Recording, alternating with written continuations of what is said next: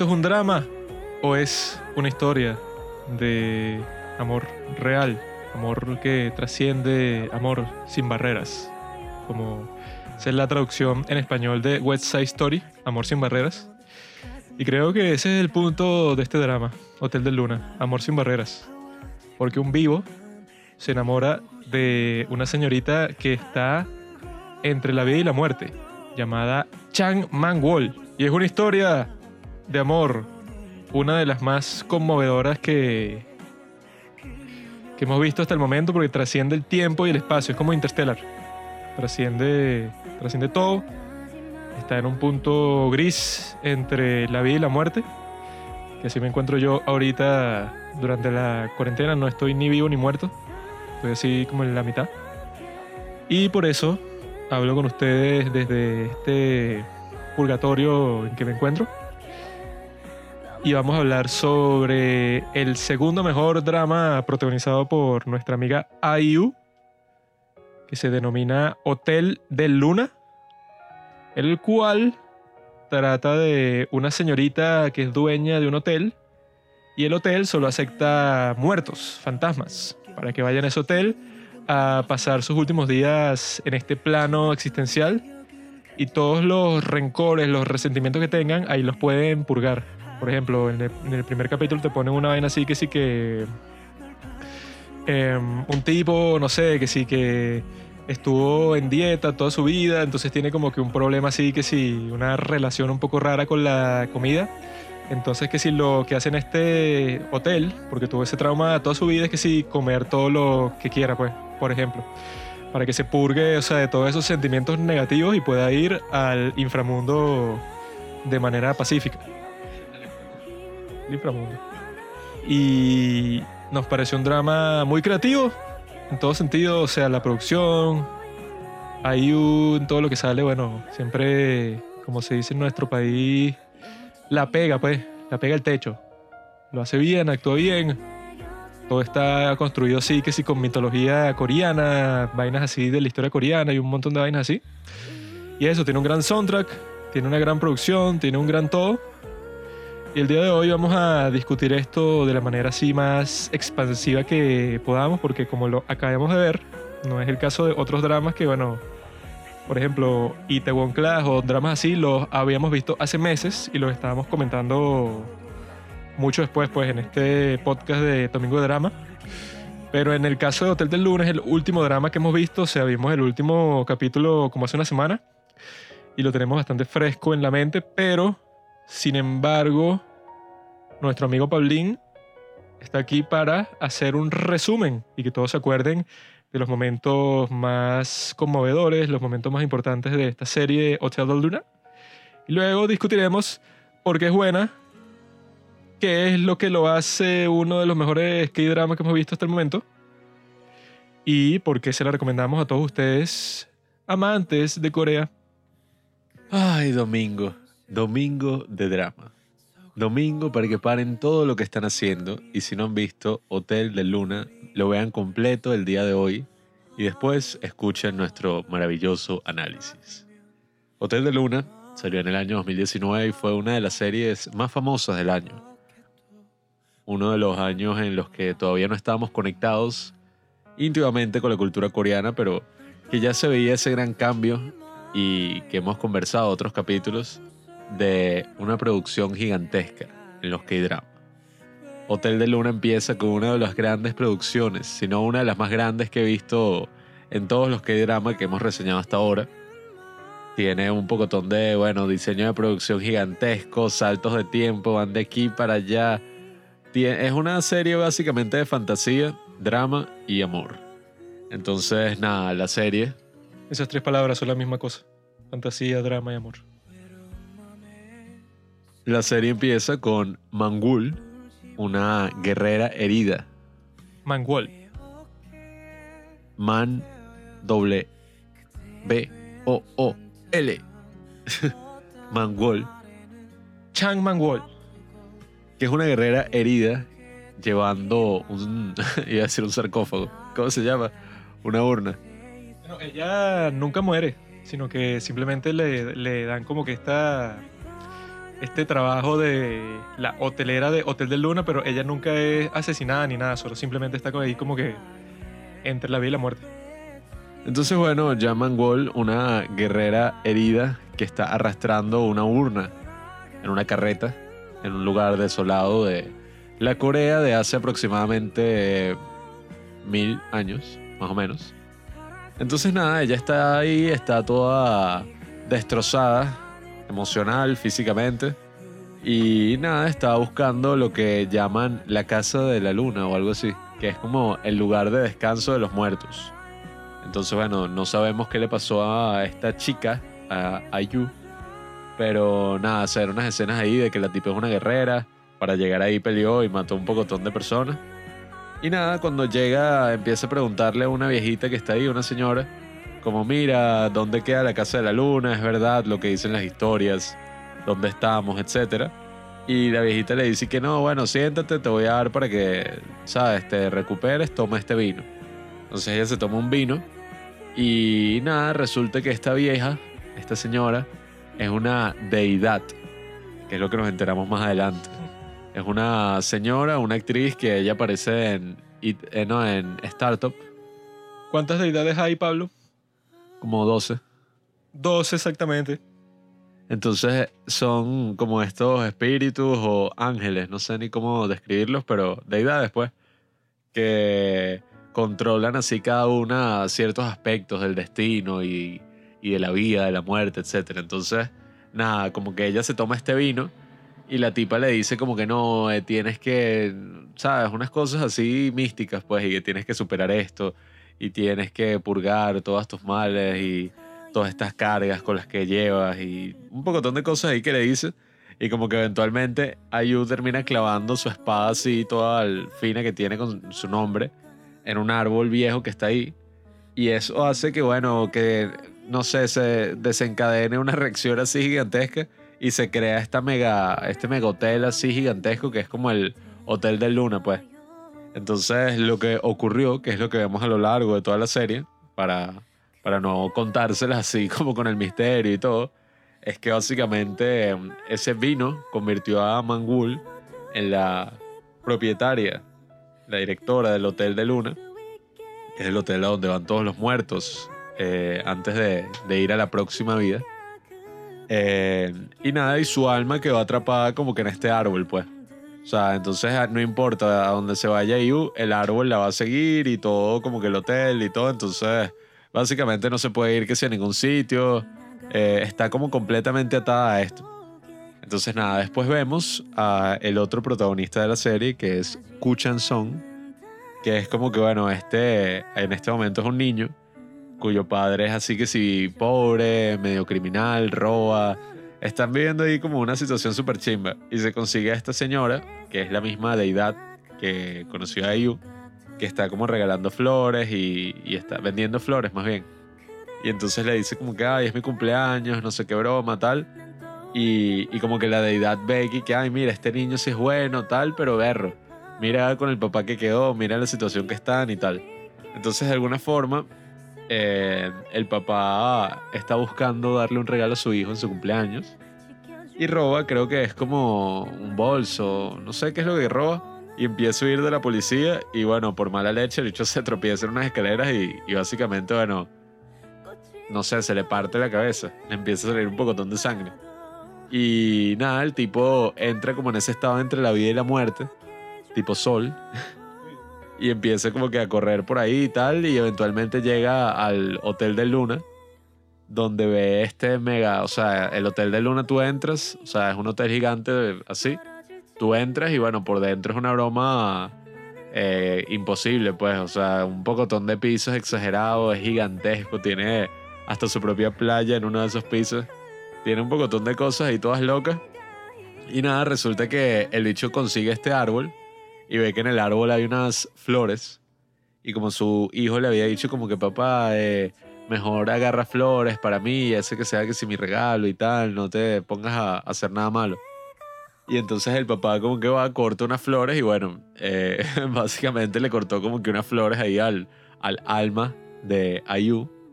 Entonces aparece esta tipa, pues que es como eso, uno de los personajes más cool femeninos así que hemos visto hasta ahora, Mangul, Mangul, que nada, le dice como que mira, por lo que hiciste ahora te voy a matar y que qué haces aquí, Eh, tú todavía creo que el bicho todavía no estaba muerto, no sé cómo era el tema.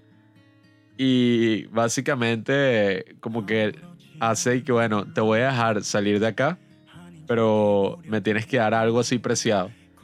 Y bueno, ella como es una tipa en ese momento que ya vivió como 1200 años y, y tiene como poderes, qué sé yo, la tipa le dice, bueno, me vas a dar a tu hijo para que trabaje aquí como mi manager del hotel cuando crezca, pues. Entonces el tipo dice como que no, pero no te lo voy a dar tal, hasta que bueno, eventualmente cede. Y la tipa eso, bajo esa condición, hace que el tipo vuelva a la vida. O sea, que el hecho estaba que se hacía en, urgencias, así, que ay, se va a morir y tal. El hecho básicamente vuelve a la vida, pero su deuda es y que bueno, tienes que cuidar a tu hijo así a la perfección eh, para que él pase a ser eso, pues el manager de mi hotel. Entonces, bueno, ese es básicamente como todo el trasfondo. Y pasa eso, la tipa le empieza a transferir plata al tipo este, los bichos se van a Estados Unidos, el chamo, el niño pues se cría así como bien y termina hasta estudiando en Harvard. Y nada, cada cumpleaños esta Manguel le manda como que unas flores así que como que mira, recuerda tu deuda y vainas así. Entonces nada, cuando ya el dicho cumple la edad que habían acordado, no recuerdo, creo que era 20 y algo, no estoy muy claro. Pero ya cuando finalmente llega el momento así en que tiene que trabajar para ella, es que vemos, bueno, cómo es todo este mundo de, la muerte, todas estas bromas así todas locas. Y, y les digo, o sea, este es uno de esos dramas que en un episodio pueden pasar un pocotón de cosas, o sea, porque miren todo lo que he contado y este es el primer capítulo. Entonces, bueno, nada, para resumirle, porque bueno, son 16 capítulos, eh, vemos como poco a poco eh, Ayu, Mangol, y este otro bicho, Guchan Song, empiezan a formar una relación poco a poco. Ella hace que él pueda ver a los muertos y entonces se da cuenta que, bueno, él está en un sitio así, normal, y hay un pocotón de muertos y, y personas ahí rodeándolo que están como que tratando de, de pagar esas deudas o de hacer esas cosas que le quedaron pendientes en su vida. Y nada, el, este Guchan Song eventualmente, después de mucho jaleo y muchas situaciones, termina trabajando como manager del Hotel de Luna. Entonces ahí es que vemos, bueno, un pocotón de aventuras.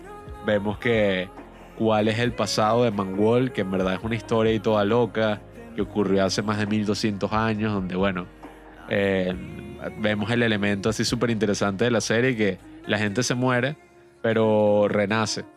Y en ese camino que hace entre la muerte al otro lado, Eso no es de la serie, eso es de la vida. No, ajá, no sabía que eso es así. budista. Eso es así, yo me acuerdo de mis vidas pasadas. Sí, o sea, todo, como que todo el mundo de eso tiene sus vidas pasadas y cuando cruza un puente así, pues al, a la muerte, eh, cada paso que da empieza a olvidar todas las cosas que vivió y es como que eso, su alma se vacía y, y nace eso, pues en, en otra persona, dependiendo. Si hiciste cosas buenas, naces así que sí, en un humano y te va súper bien y tal, y eres- tienes una vida exitosa. Pero si hiciste cosas malas así en tu vida, terminas pagando ese karma, pues, y eres que si no sé, un perro, eh, una mosca. Entonces tú la próxima vida vas a ser un renacuajo. próxima vida seré presidente del mundo. Entonces, bueno, nada, poco a poco vemos cómo funciona todo ese mundo y aparecen un pocotón de personajes pintorescos que trabajan en el hotel, que son otras personas que murieron, pero que pagan como están esperando y trabajando en el hotel hasta que se cumpla, bueno, paguen como ese karma, pues esas cosas que tienen pendientes en- que murieron y no lo pudieron resolver.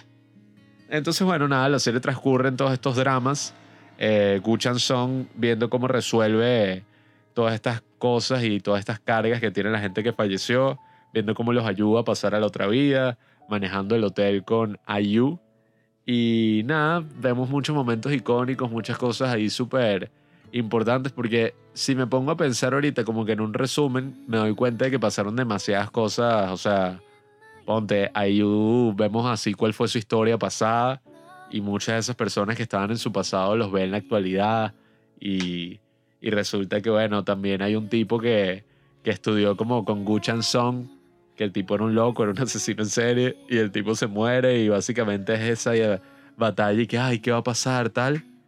Pero en resumen, básicamente yo diría que mm, Te estás olvidando de Sánchez, amigo. Sí, bueno. O sea, porque es que eso, hay también demasiados personajes. Está Guchan Song, tiene eso, su amigo, que es Sánchez, que es como este tipo millonario coreano que, que nada, es súper pana. Y también le pasan un poco de cosas a él. Tiene a, a su exnovia, que es esta tipa que apareció en True Beauty, Seo Jin, que fue la que traicionó a la, a la Jeva en True Beauty. Y, y resulta después que ella fue la tipa que, que Yu odia así con toda su alma y tal, porque bueno, le hizo unas cosas súper feas en el pasado. Y, y eso igual, o sea, unos personajes súper pintorescos en el hotel. Está este tipo que bueno, lleva 200 años trabajando ahí, que es como un escritor así súper famoso de la época eso, de hace, no sé, la época así histórica, ¿cómo es? La dinastía Joseon, amigo. Sí, bueno, de esa dinastía coreana. Entonces, nada, después tenemos a otro bicho que murió en la guerra de Corea. Después tenemos a otro que murió así también por unas circunstancias todas locas. Entonces, es súper interesante porque la serie también va por varios momentos históricos. Entonces, uno se pregunta, coño, ¿cómo le habrá ido al hotel cuando estaba la guerra de Corea? Y vemos así a IU así como con ropa así de guerra y unas placas así y toda la broma destruida. Eh, cuando ahorita la tipa es la dicha más glamurosa que existe, tiene lo que hace es tomar champaña, tiene un pocotón de plata, eh, de dinero, es una locura. Entonces, nada, poco a poco van pasando muchas situaciones buenísimas, muchas cosas ahí, cada personaje se desarrolla completamente.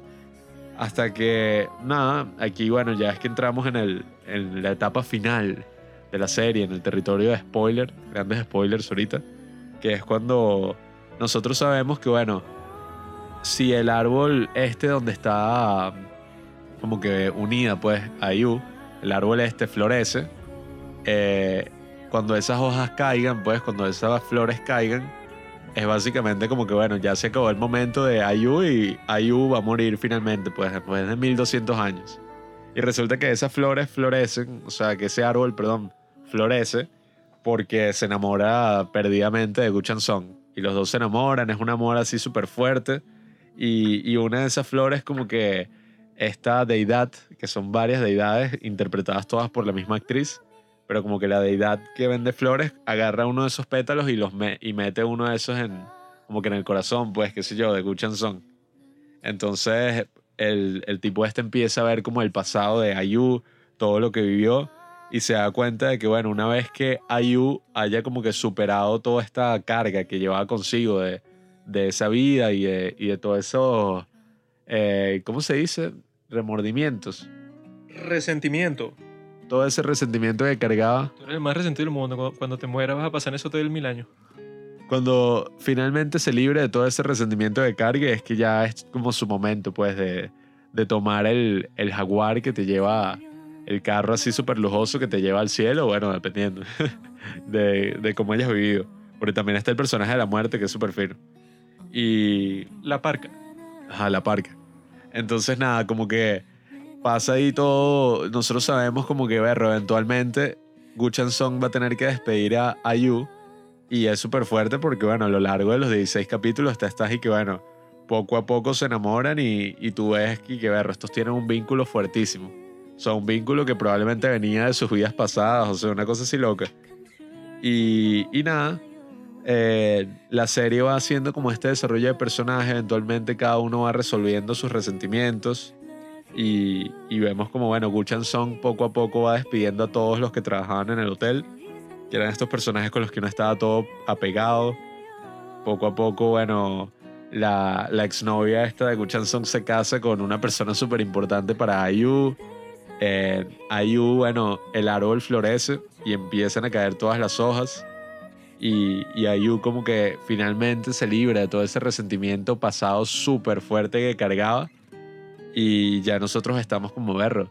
Ya es como el final, ¿no? O sea, ya viene el momento en que, en que, ¿sabes? La tienen que despedir, ¿será que se quedarán juntos? ¿Qué va a pasar? Tal, como todo ese estrés. Y, y sí, o sea, efectivamente llega como el momento de marcharse de Ayu y es súper fuerte porque uno dice que ver, o sea, ojalá pudieran quedar juntos, qué va a pasar, tal, y, y ella le dice algo así como, mira, espero que nos encontremos en las próximas vidas y en la próxima vida y seamos felices juntos. Son prácticamente tiene que, que despedirse de, de Ayu, de todo ese hotel. El hotel va a cambiar de propietario. Como después de todo lo que vivieron, después de todo lo que pasaron, cada uno puede como superar todos esos resentimientos del pasado, irse a, a la próxima vida en paz, sabiendo que bueno, que hay un pocotón de, o sea, que la muerte no es el final. Al final, Ayu termina eso, cruzando al, al otro lado, una escena así súper fuerte y tal. Kuchan Song se queda como solo. Eh, vemos que el bicho se va a ir a Nueva York a, a trabajar en otro hotel. Y, y, nada, como que él se despide del amigo, se despide de las otras personas que conocemos a lo largo de la serie. Y no, o sea, no entendí muy bien, pero esta es como mi suposición que bueno, el tipo no, había como una comida que se tenía, una cosita ahí que le dio una deidad, como mira, si te comes esto, vuelves a la normalidad, dejas de ver a los muertos, todo. Y el tipo como que decide no comérselo, pues. O sea, decide quedarse viendo a todos los muertos, a ver cómo los ayuda, todo eso. Y tenemos esta escena donde al parecer él, que bueno, yo creo que para mí es una fantasía, pues, o algo así.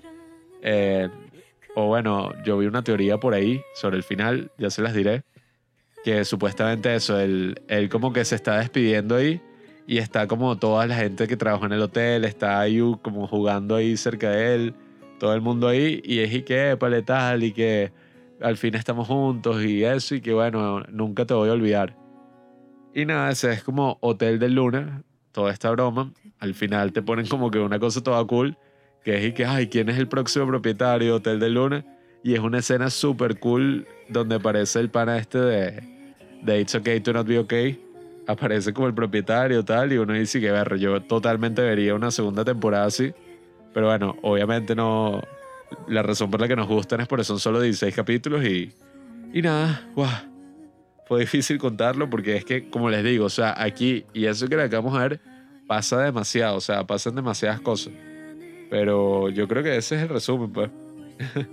creo que ese fue Hotel de Luna y ahora entraremos a, a la parte de análisis donde comentaremos ya tranquilamente todo lo que ocurre. Se nota que no entendiste la serie porque ¡ah! nada de eso sucede. Esta serie, este drama, Danun y Dramanun, oh, mucho ello. Cachan drama. Ah. Este drama es solo sobre una cosa y esa cosa se llama catarsis. Empieza con K, catarsis, como el filósofo Aristóteles lo llamó en su famoso libro sobre la cerveza. Y lo podemos ver en toda la serie. Desde el principio, todos los personajes tienen un odio hacia su propio pasado todos están y que soy una basura porque mi pasado es una porquería. Excepto Kuchan Song, que es el tipo así como que más positivo de la serie. Siempre está de buen humor, siempre la está, pasando fino. Es como que el opuesto de Chang Mangol, porque ella, que es IU, ella siempre está buscando problemas, siempre está como que gritándole a la gente. Tiene una personalidad muy fuerte, que si me gustan las féminas a mí, que sean así duras, sean así, cuño, candela, como se dice en nuestro país. Sean calientes. Esta chica es muy caliente, no así, o sea, físicamente sí es, pues, pero en el sentido de que tiene un carácter así que uno está que, ¡ay! O sea, no es una mujer que se deja eso, como se dice en nuestra patria, batuquear por la gente, que no se deja abusar así. Siempre trata a la gente así con un, una pizca de desprecio, porque ella en cierto sentido se desprecia a sí misma porque, spoiler alert, ella mató a su amado y mató a la esposa de su amado. Entonces, al parecer, la deidad pensó que, ok, esta tipa como que es una buena persona, pero resulta que en este sistema de la vida, que yo creo que es el mismo sistema que existe en la realidad, cuando tú, por ejemplo, ajá, tú mataste gente, ¿verdad? Lo más probable es que es eso, pues que tú seas un alma medio oscura y te puedas convertir en un espíritu malvado, como le pasa el amigo de Kuchanson que se convierte en eso, pues, como que en un, básicamente en un demonio, pues, que está buscando a la gente ahí, está fastidiando a gente en el plano, o sea, él ya se, él ya se murió, se suicida, pero está buscando gente que siga viva para fastidiarlas y para atormentarlas, ¿no? Entonces, supuestamente lo peor que te puede pasar en esta serie es que te desvanezcas. Y el mayor miedo de Kuchan Song, porque se enamora de Jackman Wall, que bueno, que es algo obvio, es que la tipa se desvanezca porque supuestamente cuando, por ejemplo, si tú te mueres y tú ajá, tienes un resentimiento, por ejemplo, con el que te mató, y tú vas y lo matas en el, en el, en el mundo de los vivos, tú como fantasma, llega una de las deidades esas y te desvanece. O sea, técnicamente tú cuando, ajá, como alma y tal, si tú no haces nada de eso, tú simplemente vas a la, a la otra vida y al parecer reencarnas, pues. Depende de lo que hayas hecho en tu vida.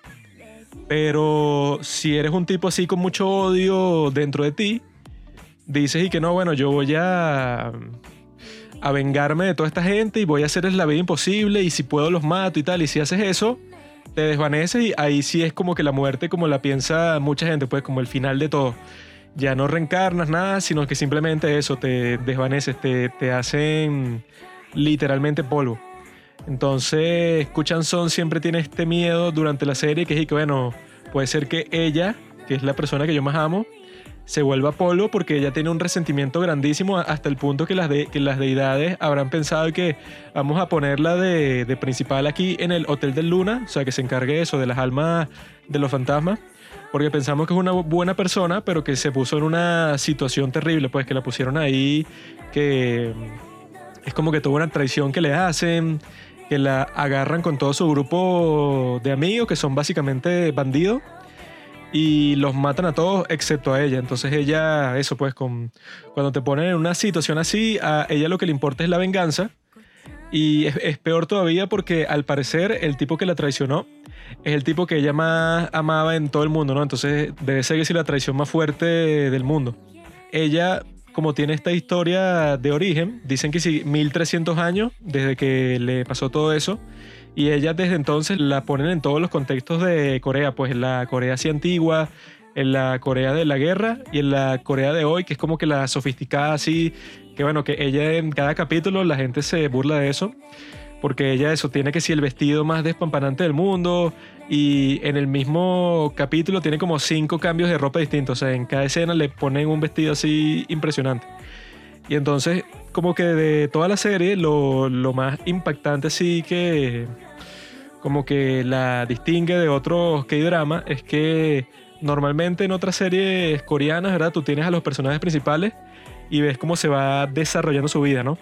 Pero en esta le ponen un aspecto que, bueno, que eso pasa en bastantes series estadounidenses, tipo La Ley y el Orden, Doctor House, series de ese estilo, en el cual está la historia principal con los personajes principales, pero también hay un caso nuevo que resolver todos los capítulos. Entonces, en el caso de La Ley y el Orden, es que, ah, bueno, un tipo eso, pues, que cometió un crimen. En el de Doctor House, y que, bueno, House tiene un nuevo paciente que tratar y eso. Y en el de Hotel del Luna es que, bueno, hay un fantasma que está causando problemas, o sea, que se convirtió en un espíritu malvado y quiere matar a alguien.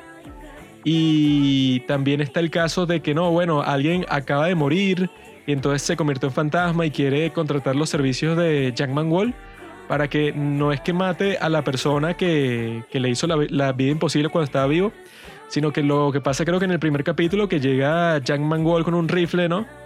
Y le dispara un tipo, pero no es una bala así, o sea, eso, de, de acero, sino es una, una bala como que de resentimiento, sí, como que de, para que se sienta mal y ya. Creo que los muertos no pueden como que herir a los vivos, pero oye, si eres un espíritu así maligno, todo loco, pues así súper resentido, como que ahí sí le puedes hacer daño y eso.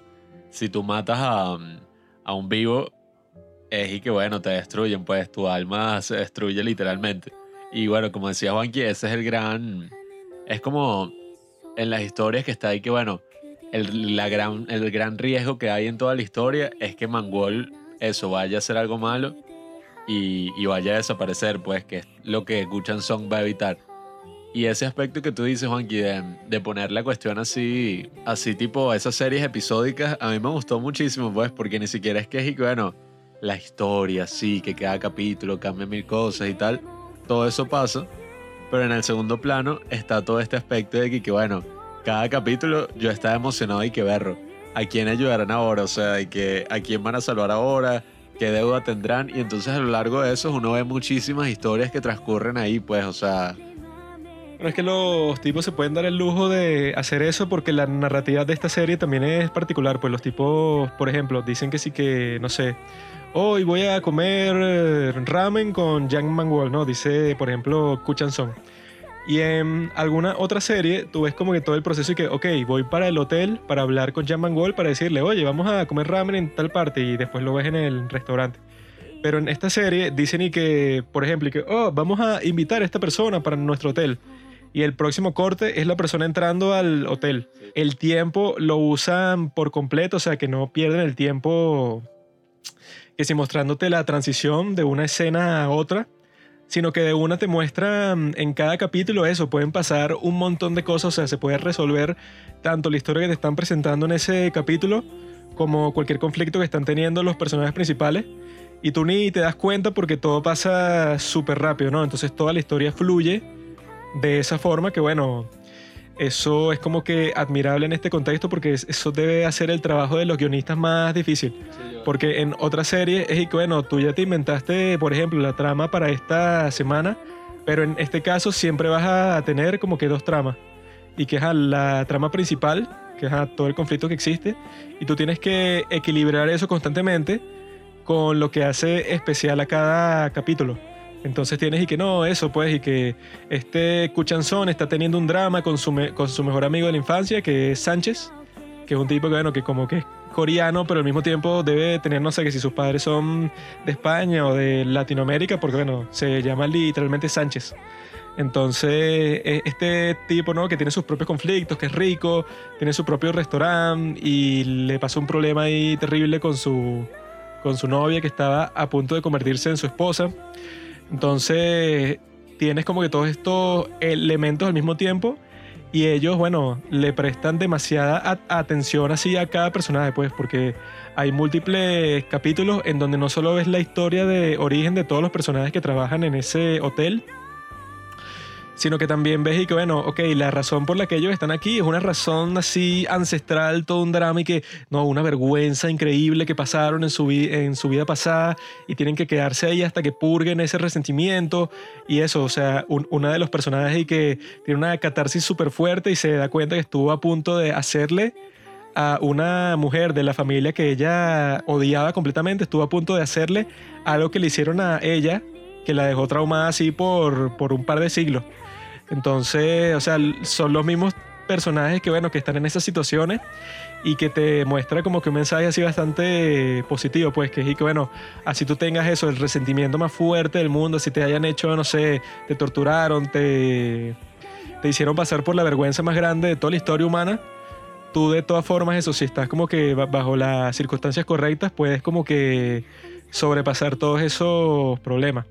Entonces te muestran constantemente que si fantasmas, que es eso, que están pasando por, por, el hotel y hay unos en particular que es un padre y un hijo. Entonces que supuestamente, bueno, pasa lo que siempre pasa en las películas, pues que al niño se, se le va la pelota con que está jugando para la calle y él la sale a perseguir, ¿no? Pero está pasando un camión que si por la carretera a 100, a 100 kilómetros por hora.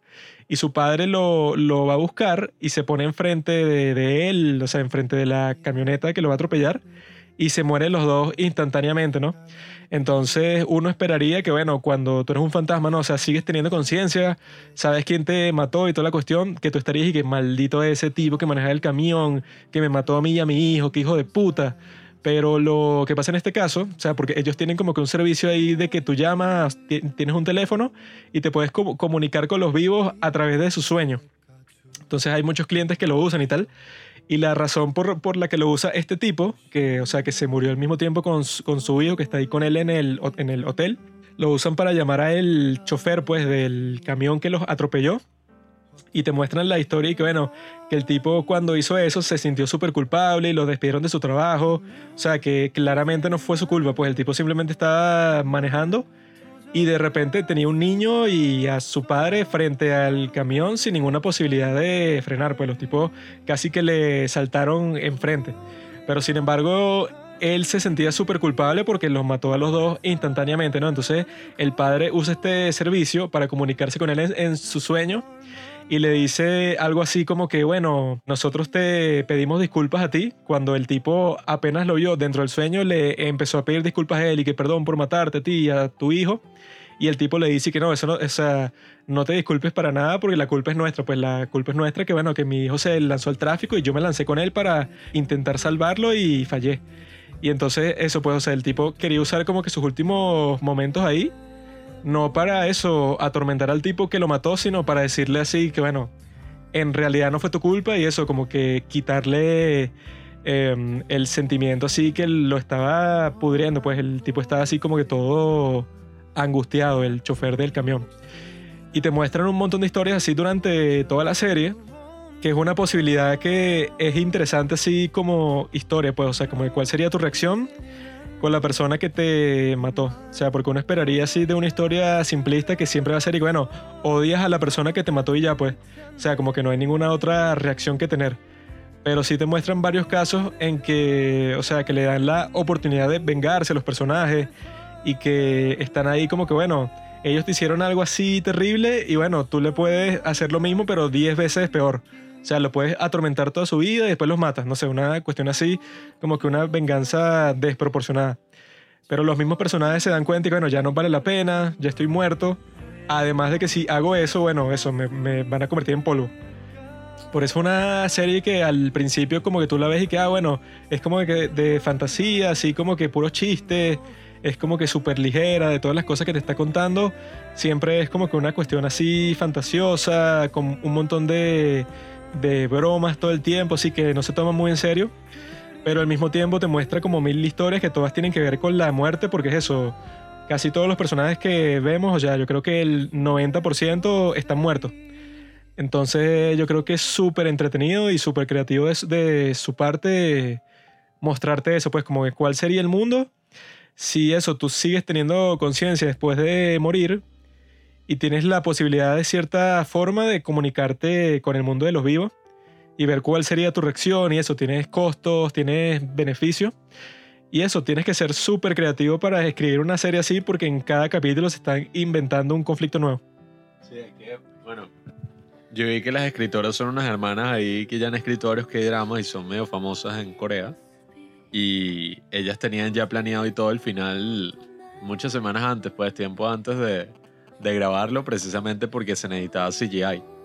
Y, y yo me di cuenta de, de qué fina y, y qué...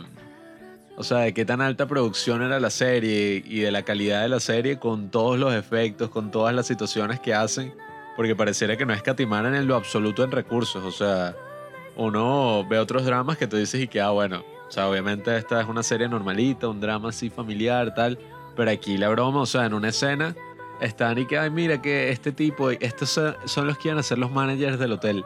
Un cura haciendo un exorcismo y llega ahí, uy, no sé qué broma, en toda una mega cripta y qué sé yo.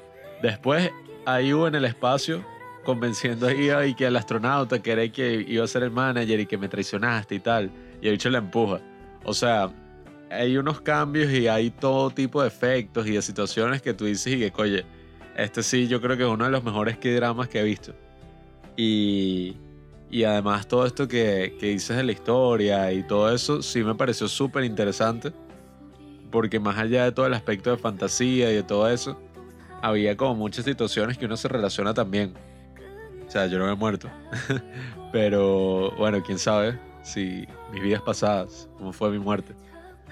Obviamente que sí has muerto porque, o sea, todas las almas, como dice la Torá, Nacen en el mismo momento y van naciendo progresivamente, mueren y reencarnan. Pero bueno, no sé qué habré hecho en mi vida pasada para, bueno, tener tan buen karma como tengo ahora. Tanto éxito. Naciste en Latinoamérica, ¿no? ¿Qué karma tienes tú? Soy el más afortunado de todos. Pero incluso, o sea, toda esa, por así decirlo, mitología, que supongo que, bueno, obviamente todo eso está, debe estar basado en bromas coreanas o, o cosas así. No creo que hayan inventado todo eso así de cero para la serie. Pero todo eso está como tan bien hecho que ya uno está como al último capítulo, los últimos capítulos, ya uno está claro de cómo funciona a la perfección todo ese mundo, pues. y uno, uno ya se siente parte de, ese mundo. No es como que, ay, mira, pero de repente pasó una cosa toda loca y uno no sabe, sino que, o sea, por más complicado que sea contarlo y tal, cuando tú lo ves, la cosa es súper, súper clara, o sea, y, y me sorprende como cada personaje tiene un desarrollo, pero bueno, de principio a fin. O sea, si te das cuenta, todos los personajes que aparecen, eh, por ejemplo, Sánchez, que pasó todo eso que dijo Juanqui, los tres principales que trabajaban en el hotel, que cada uno fue librándose, pues haciendo catarsis con cada uno de esos resentimientos que cargaban. Aunque esta serie también es un poco pedófila. Porque, por ejemplo, Jean Mangold tiene como 1300 años y se enamora de Kuchan Song que tiene como 25. Que sí que es, ah, bueno, o sea, todo un poco perturbador. Y el otro es que, bueno, un fantasma que trabaja en el hotel se enamora de una mujer que está en bachillerato, ¿no? En secundaria, la cual está en el cuerpo de la chica que le hacía bullying, porque esa se convirtió en un espíritu malvado y se desintegró, y el cuerpo, o sea, quedó libre para que el espíritu de la chama que le hacía bullying, que la mató, entrara en ese cuerpo, ¿no? Y es una, eso, una chica de, de secundaria que se dice 17 años, la cual se enamora de este fantasma del hotel no, que lleva 70 años ahí. yo no entendí qué edad tenía, porque el bicho parece que sí de 30. Y entonces, que, no, no, él murió cuando estaba, no sé, en la secundaria, tiene la misma edad. Mm, O sea, no parece de la misma edad para nada y eso, lleva 70 años en el hotel. Entonces, un poco perturbador una relación así porque, sí, bueno, ¿qué es esto? O sea, Coño, 1200 años y 25. Ahí es que se compra, le da solo un número. pero no importa porque en este caso, bueno, digamos, si Kuchan Son claramente ya es mayor de edad, o sea, una diferencia muy grande, pero de más de un milenio. Pero al mismo tiempo, Kuchan Son, cuando ve a una mujer como IU, bueno, o sea, ¿qué coño? IU tuviera 5000 años y no, me la cojo igual. Lo, más raro sí fue esa relación que era como este tipo que trabajaba ahí de recepcionista. Y lo que le pasó a él fue eso, el bicho moría en la guerra. Eh, nos enteramos al final cómo es que fue toda la circunstancia de su muerte y porque es que lleva 70 años esperando a, a su hermana, pues, para acompañarla a, la próxima vida. Y en medio de todo eso se enamora, pues, se enamoran los dos. Yuna se llama ella y no recuerdo muy bien cómo se llama el otro. Pero se enamoran ahí los dos y sí es medio perturbador porque uno dice que, bueno, pri- ok, primero que está enamorada de un fantasma que en el caso de Mangol, como todavía no está muerta, ella se puede, o sea, ella la pueden ver, pues, físicamente Sánchez la conoce, los otros la conocen y tal. Pero en el caso este es como súper loco, porque siempre está casi que con ella, pero los demás no lo ven, creen que está poseída. Después eso, o sea, resulta que... A mí me dejó sorprendido, G, que ya va, pero ¿qué edad tiene este tipo? Porque parece como de 30. Pero nada, pasa todo eso, también pasa mm, como que todo este drama que yo también... ca, Que la, la tipa esta, pues, que traicionó a Ayu hace 1200 años, eh, nació de nuevo, bueno, mil veces, no sé cuántas veces habrá renacido, y termina viéndose exactamente igual y fue la exnovia de, de Guchan Song. Entonces, como la tipa estaba súper, súper celosa, se la, la invita al hotel y le hace como un maleficio y todo loco y que la niña que tú fuiste y no sé qué broma. Hace una broma ahí que yo no sé qué le iba a pasar a la tipa, o sea, la tipa se iba a morir. Y entonces como que Guchan Song llega justamente a tiempo y, y como que recibe ese maleficio él. Y básicamente yo no sé qué le pasó, o sea, bicho quedó como que desmayado como por tres días y esta IU le hizo como que un proceso para exorcizarlo. Pero se me dio burda risa como todas esas bromas, todos esos problemas que tenía en la relación. Porque no era que, ay, mira, está celoso y ya, sino que está celoso y le hace un maleficio ahí maligno a la exnovia para joderla por siempre. O sea, unas cosas así todas locas, pero mm, yo creo que para mí sí se volvió como una de esas parejas, de las parejas más icónicas de los que drama. Kuchan Song y, y Yang Man porque es como dice Juanqui, pues ya llega un punto que parece así una pareja de una serie de estas gringas y que, ay, eh, no sé, ¿cómo es que se llama? no, y que Bones. O sea, esas series que eran y que dos investigadores, un hombre y una mujer y tal, así llevando los casos. Sí, llega a un punto que era igualito. En este caso, estos son investigadores fantasmas. Hay como que crímenes que cometen los fantasmas o fechorías así como la del fantasma en el cuarto número 13. Que al principio eso es una serie medio oscura porque es y que, y que vamos a mandar a Kuchanson como nos cae mal, dicen los empleados del hotel, para que se vuelva loco, porque por alguna razón si una un humano que entra ahí ve este fantasma se vuelve loco, pero así psicópata. Y dije, ¿what? Pero va Jan Mangol y lo salva dándole un beso en la boca. Que bueno, si eso me pasara a mí me daría un infarto. Pero este tipo, ahí es que empieza como que su romance y tal. Y eso pues, o sea, ellos en cada capítulo son como que el dúo dinámico. Porque este Kuchanson es como que un extremo, que es que me importan todas las personas, quiero ayudar a todo el mundo y eso. Mientras Jan Mangol es y que con tal de que me den dinero, bueno, hago cualquier cosa. Pero si no, me da igual, pues, o sea, cualquier fantasma que llegue que tiene mucho dinero y que, hola señor, ¿cómo le va? Cuando es una persona cualquiera y que, ¿qué hace esto aquí? Esos momentos así en que parecían los fantasmas, era una serie de terror, o sea, yo estaba ahí que, ¡ah! o sea, la serie en verdad daba miedo, pues, porque tenía un personaje ahí que era como la tipa del aro y que ella, que hizo no sé qué broma tal, y entonces resulta que toda una historia ahí loca que la grabaron teniendo sexo y la bicha se suicidó y como que la tipa hacía como que, bueno, te mandaban un video por un chat y que mira, no puedo creer esta tipa, mira lo que pasó. Entonces era como la tipa desvistiéndose y después sale así como la tipa del aro y mata a la gente que lo vio. O sea, la vaina daba miedo. Eso me ha pasado a mí también. no, y el otro tipo que, que es asesino en serie, la vaina también, yo estaba ahí que... Ah, cuando el bicho se vuelve un fantasma, o sea... Es eso, pues una serie que combina la fantasía, el terror, eh, tiene burda, comedia también, el romance.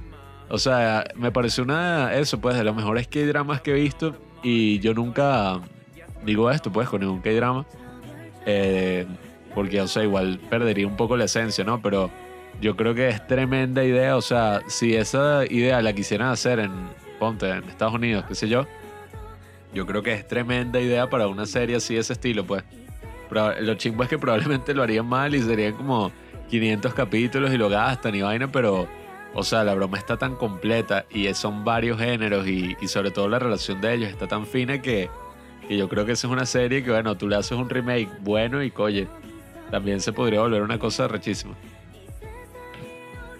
Terror, amor, acción, investigación, delicias eh, visuales, tiene todo.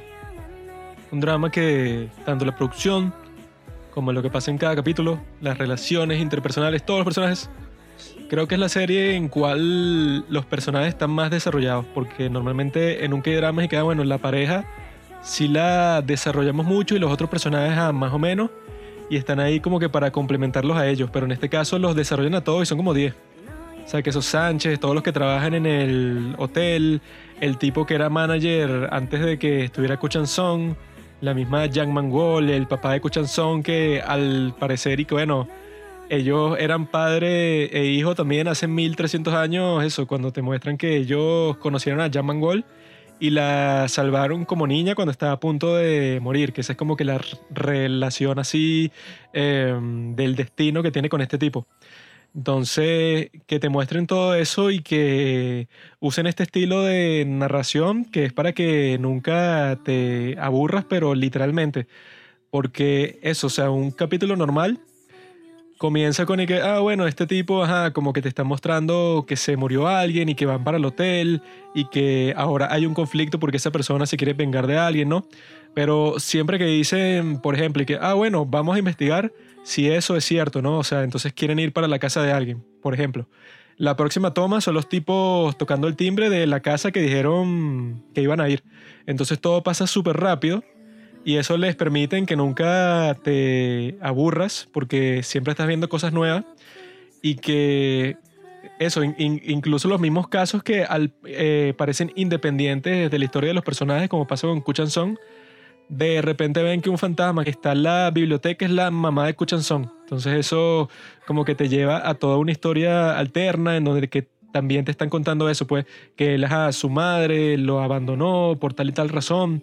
Y eso, al final de la serie, bueno, todos los personajes terminan así súper desarrollados. Y para hacer eso es lo que muestra que los K-dramas, a diferencia de las series estadounidenses, son que bueno, los tipos ya tienen determinado desde el principio cuál es su objetivo y lo que buscan es lograrlo en el tiempo que les dan. En cambio, o sea, el criterio de las series así estadounidenses tienen otro enfoque totalmente distinto. Que es que, bueno, si yo tengo que desarrollar el personaje, pero de una forma totalmente nueva, así como que aleatoria simplemente para ponerle más cosas y que la serie dure más tiempo, no importa. O sea, como, como no tienen nada pensado desde el principio así fijo. Pero en esta, eso, cuando te presentan a todos los personajes, se asume que ellos ya desde el principio tenían todas sus historias, ¿no? Que así es como se hacen las cosas para que vean que si tienen como que ese contenido artístico y que la gente eso cuando se refiere a los que drama como que normalmente es que ah sí esas series que las hacen así como que formulaica. Pero bueno yo no sé en qué fórmula hace Hotel del Luna pero es que si la cosa más más innovadora y más loca así que te pone un montón de cosas juntas que uno piensa que por sí solas no funcionarían pero de alguna manera las combinan, eso que si la fantasía con la mitología coreana, con el viaje en el tiempo, o sea, unas vainas así que, que ay, esto junto, ¿cómo lo hicieron? Si tú vas a decir que todos los que dramas son una fórmula y los comparas los unos con los otros, bueno, tienen cuestiones en que se parecen, pero en general siempre están buscando como que hacer algo totalmente nuevo. Es que para mí, Hotel de Luna, yo cuando la empezamos a ver, para mí ya era un clásico instantáneo yo después me sorprendí que había salido en el 2019 y que verlo. O sea, porque ya era como tan conocida y al mismo tiempo, o sea, al verla tú entiendes perfectamente por qué. Y es esa combinación, pues, de géneros, de, del gran desarrollo de personaje, la mega producción, el hecho de que el casting también es buenísimo. O sea, yo creo que todos los personajes, todos, todos, todos están súper bien casteados. Aunque bueno, el único que a mí no me cuadra mucho es el, el recepcionista porque de alguna forma, o sea, el bicho actúa buenísimo, pues, y le queda el personaje, pero imagínate, yo me pensaba, si fuera un chamo, ¿sabes? Hubiera sido que si un chamo así, tipo, los de True Beauty, pues, como es? Chamo un huevo. Tampoco un bicho tan atractivo así, pues, pero si hubiera sido uno así, uno entiende la historia, ¿sabes? Que, ah, mira, se enamoraron y la broma. Pero sí era medio raro. Y, y bueno, nada, o sea, la serie en general, a mí sí me parece una obra de arte. y y ahí es que tú te das cuenta que hasta en el final, yo cuando la estaba viendo, yo dije no, yo quiero que terminen juntos, o sea, que la tipa, no sé, una de las deidades diga que bueno, puedes pasar el resto de tu vida con él y listo y se va para el cipote. Eso es como lo que yo quería, pero yo también sabía que bueno, si eso pasaba iba a ser súper chimbo, pues, o sea, no iba a tener ningún sentido con, con todo lo que pasaba alrededor de la serie, que hacían un énfasis como, mira, la última persona que tú vas a despedir va a ser esto, pues a Ayu. O sea, tú tienes que despedir a Ayu. Sí, o sea, ya era, es como una cuestión del destino, pues totalmente. Y, y uno ve eso en muchos K-dramas. Y en este, sobre todo, lo hicieron muy, muy bien. Porque eh, en el, los K-dramas en general, esa es como una, una particularidad. Siempre entra como todo esto del destino. Y no, pero es que ellos se conocieron cuando eran niños. Y ya cuando uno ve eso, uno dice que, ah, no o sea, entonces ya estos son, estos son los que van a terminar juntos, a juro. Porque se conocieron cuando eran niños, el destino, tal. Bueno, en este caso se conocieron cuando eran niños, pero hace 1300 años. Sí, o sea, era una broma, bueno, el destino estaba ahí, todas las deidades estaban trabajando para que eso pasara. Y, y como digo, o sea, al final, yo vi una teoría por ahí, tiene más o menos sentido, pero lo que decía era como que, bueno, de alguna forma el final podría ser una fantasía, ¿no? Como que está teniendo el tipo, recordando todo. O en verdad puede ser que vio a esta Ayu y Ayu lo recuerda porque él tiene un pedazo de, de esas flores, pues de todo eso lo tiene dentro de él, pues. Y quizá por eso Ayu todavía lo recuerda. Pero no sé. Yo que soy espiritista te digo que eso no es posible. Cuando pasas el puente de las almas perdidas, no hay forma de recordar. Eso podría ser una religión de verdad. Pero yo creo que ellos, ajá, según el destino y eso, pues que se han visto en varias vidas, literalmente, se van a volver a ver, se van a volver a amar, y esa va a ser la segunda temporada. Y ese es el ciclo de la vida.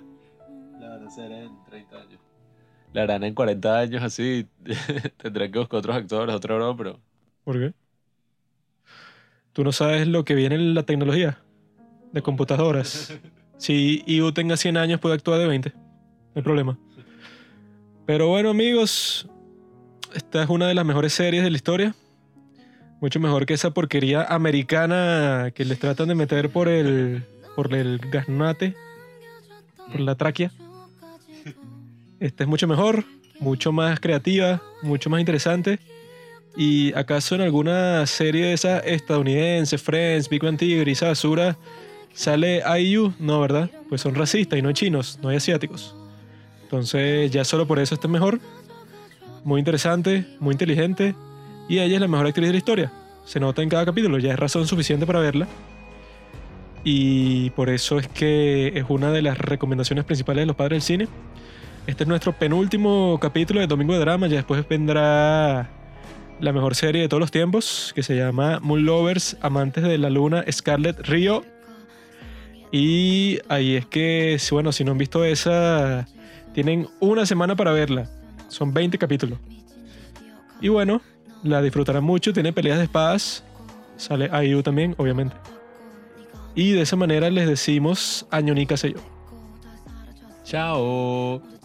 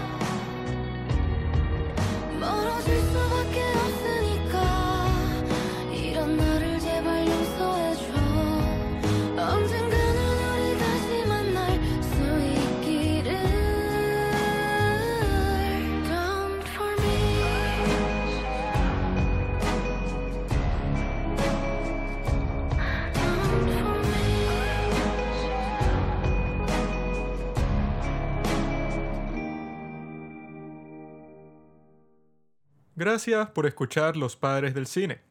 Síguenos en Instagram en arroba los padres del cine para enterarte de los nuevos capítulos que iremos publicando. Si nos escuchas por Apple Podcast, déjanos una reseña. Si no, disfruta escuchándonos en todas las aplicaciones por las que puedas descargar podcast.